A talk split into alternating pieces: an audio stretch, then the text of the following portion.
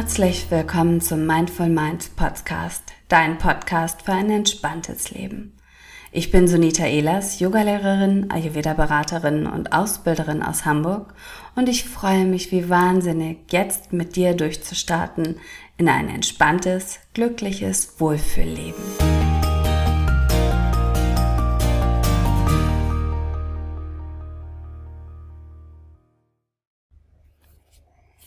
Herzlich willkommen zu einer neuen Folge. Ja, heute geht es um das Thema, was eigentlich in allen Folgen bis jetzt immer wieder aufkam. Um das Thema, wie achtsam wir auch als Kind erzogen werden oder wie achtsam wir auch in der Schule oder im Umfeld als Kind das Leben leben und meistern.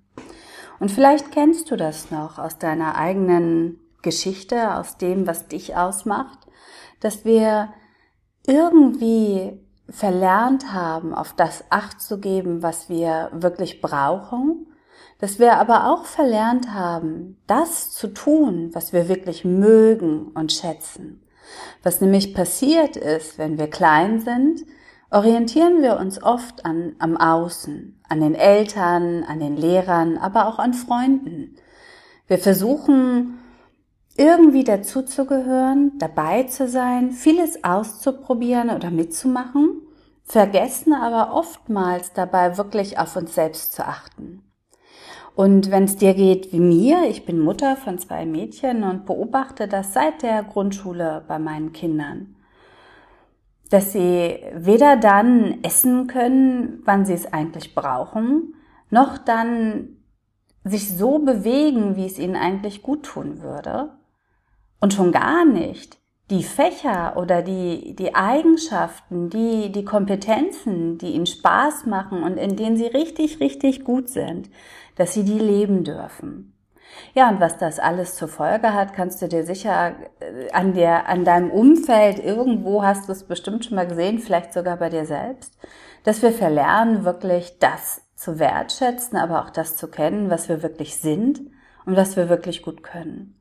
Die Folge davon unglücklich sein, Depression, aber auch körperlich kann sich das auswirken. Nackenschmerzen, ständig gereizt sein. Also diese ganz typischen Alltagsschwierigkeiten und Alltagskrankheiten, die wir fast alle haben.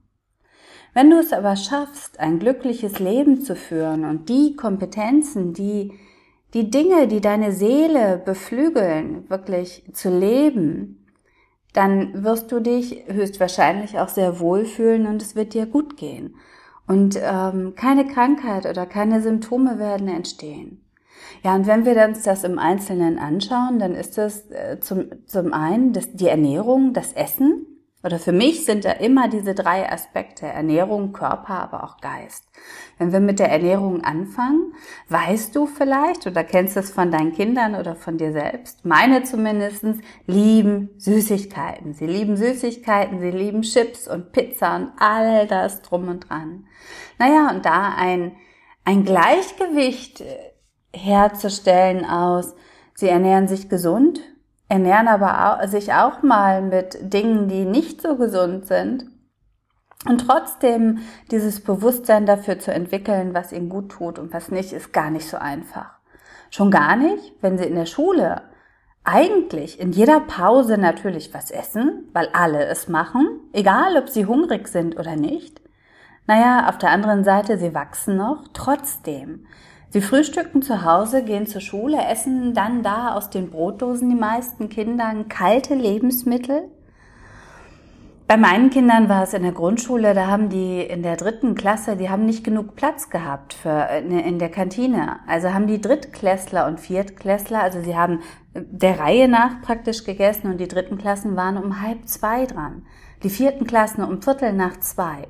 Und ganz ehrlich, wenn ich mir vorher jede Pause, nach jeder Stunde in der Grundschule den Bauch vollgeschlagen habe mit kalten Dingen aus meiner Brotdose und dann um Viertel nach zwei Mittag esse, dann ist es doch, kann, dann weiß ich aus ayurvedischer Sicht ganz besonders, es ist nicht gesund. Ja, und da dann ein Mittelmaß zu finden von ähm, auf der einen Seite alle essen was, ich möchte auch was essen, auf der anderen Seite vielleicht aber dem Kind auch ähm, gesündere Lebensmittel mitzugeben, ist, glaube ich, ganz, ganz essentiell. Aus ayurvedischer Perspektive bietet es sich an, wirklich auch warm zu essen. Was wir oft machen ist, dass wir morgens ein Porridge kochen mit, also einmal den Haferbrei und einmal das, äh, das warme Obst. Und die Reste vom warmen Obst gibt es in einem Thermosbehälter mit zur Schule. Wunderbar. So haben Sie einen gesunden Snack, der warm ist, der Sie auch im Magen wirklich ausfüllt und wärmt und nährt, der Ihnen ein gutes Gefühl gibt. Und das späte Mittagessen konnten wir dann natürlich trotzdem nicht vermeiden, aber da versucht zu versuchen, wirklich ähm, das Thema auf jeden Fall zu thematisieren ja zu Hause zu besprechen und das drumherum von der Familie her so zu kreieren, dass es weitestgehend optimal ist. Im Ayurveda machen wir es ja so, es gibt eine Situation, die ist optimal. Wenn du die nicht erreichen kannst, dann nimmst du das, was darunter ist und gehst so stufenweise nach runter. Also wenn ich weiß, ich kann die Mittagssituation in der Schule nicht verändern, ähm, dann verändere ich das drumherum. Genauso mit dem Sport. Sport in der Schule. Wir haben, oder die Bewegung an sich, wir haben in der Schule ganz oft Abbacken gespielt. Völkerball, Volleyball. Super, total schön. Auf der einen Seite energetisch, finde ich, es ist so ein bisschen jeder gegen jeden. Ich zeige, wer besser ist als der andere. Zwangsläufig waren natürlich diejenigen mit den kräftigeren Oberarmen und die besser werfen konnten auch die besseren. Sind es aber die besseren Sportler oder die beweglicheren Menschen? Nein. Die Schwierigkeit, die aber da entstanden ist, ist, dass viele andere Menschen, die keine Lust hatten, sich ununterbrochen von einem Ball ins Gesicht oder in den Popo abbacken zu lassen, dass sie den Spaß an der Bewegung verloren haben. Und das nur, weil wir in der Schule gelernt haben, Sport, wer Sport machen will, muss richtig sportlich sein und muss vielleicht gut werfen können oder muss weit springen können oder schnell laufen können. Die Individualität da ist aber total flöten gegangen. Heutzutage ist es natürlich so, dass die Kinder schon viel mehr Möglichkeiten und Optionen haben, sich auch in der Freizeit sportlich zu betätigen, viel mehr ein viel größeres Angebot ist ja entstanden, gerade wenn du in einer Großstadt wohnst wie ich. Nichtsdestotrotz, den Kindern auch in der Schule zu vermitteln, der ist besser oder ist sportlicher, weil er kann das besser, ist in meinen Augen schlichtweg falsch. Und auch eigentlich gefährlich, weil die Bewegung brauchen wir alle. Und als Kind schon zu lernen, du kannst das nicht gut genug, weil andere sind besser, im sportlichen Bereich ist total blöd, weil es gibt einfach ein doofes Gefühl.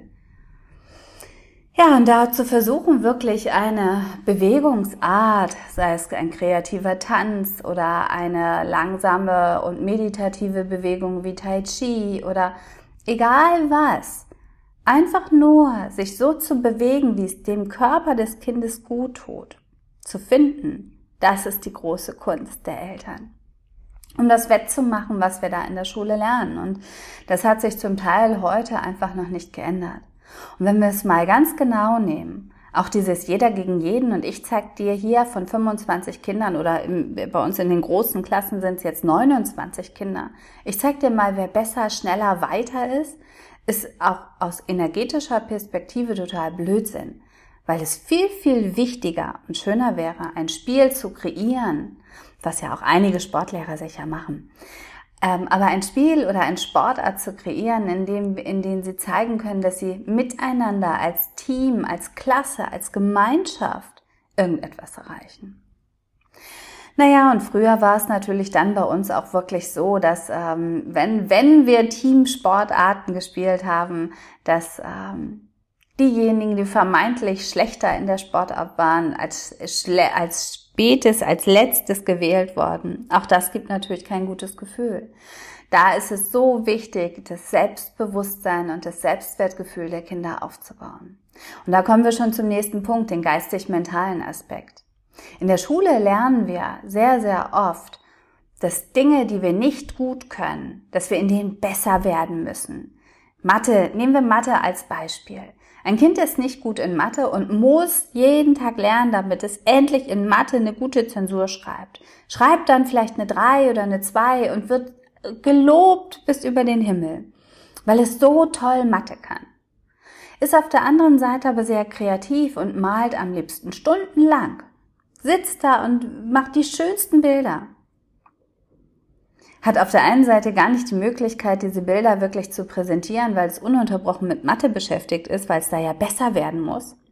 Auf der anderen Seite wird das, was wir eigentlich gut können, gar nicht richtig anerkannt.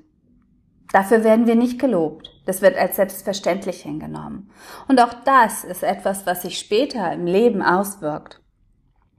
Weil wenn wir dann einen Job machen, in dem wir ähm, uns immer wieder beweisen müssen, indem wir immer besser werden müssen, indem wir vielleicht gar nicht gut können oder gar nicht gerne mögen, weil wir haben ja gelernt, nur dann, wenn es wirklich anstrengend ist, dann machen wir es richtig gut.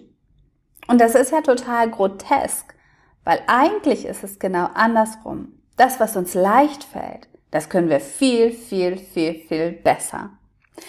Und da wirklich herauszufinden, ja, dann mal zu überlegen, was hast du als Kind gerne gemacht? Was machst du heute gerne? Bist du in dem wirklich gut und kannst du aus diesem, was du gut kannst, eine Arbeit, einen Job kreieren? Das sollte wirklich oberste Priorität haben. Denn dann schaffen wir es auch irgendwie gesund und mit einem Wohlgefühl durch den Tag, durch den Alltag zu kommen. Und nicht immer mit Schwierigkeiten und mit Anstrengungen und mit, mit fordernden Dingen im Job zu tun zu haben, auf die wir eigentlich überhaupt keine Lust haben. Nur weil wir es als Kind mal gelernt haben.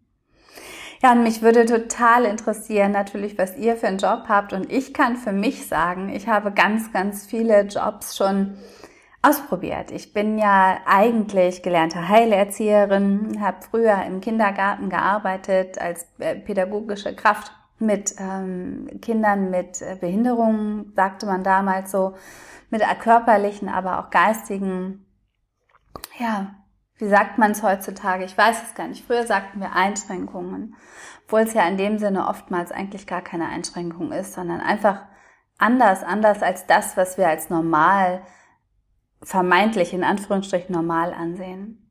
Ich habe eine kaufmännische Ausbildung gemacht, ich habe studiert, ich bin jahrelang geflogen, habe ganz viele Weiterbildungen gemacht, weil ich immer das Gefühl hatte, oh, irgendwie reicht es nicht, ich möchte noch was lernen. Und das ist tatsächlich auch was, was ich als Kind nicht gelernt habe.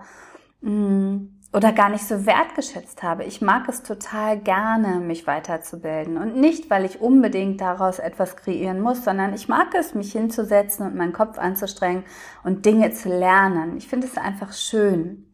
Und da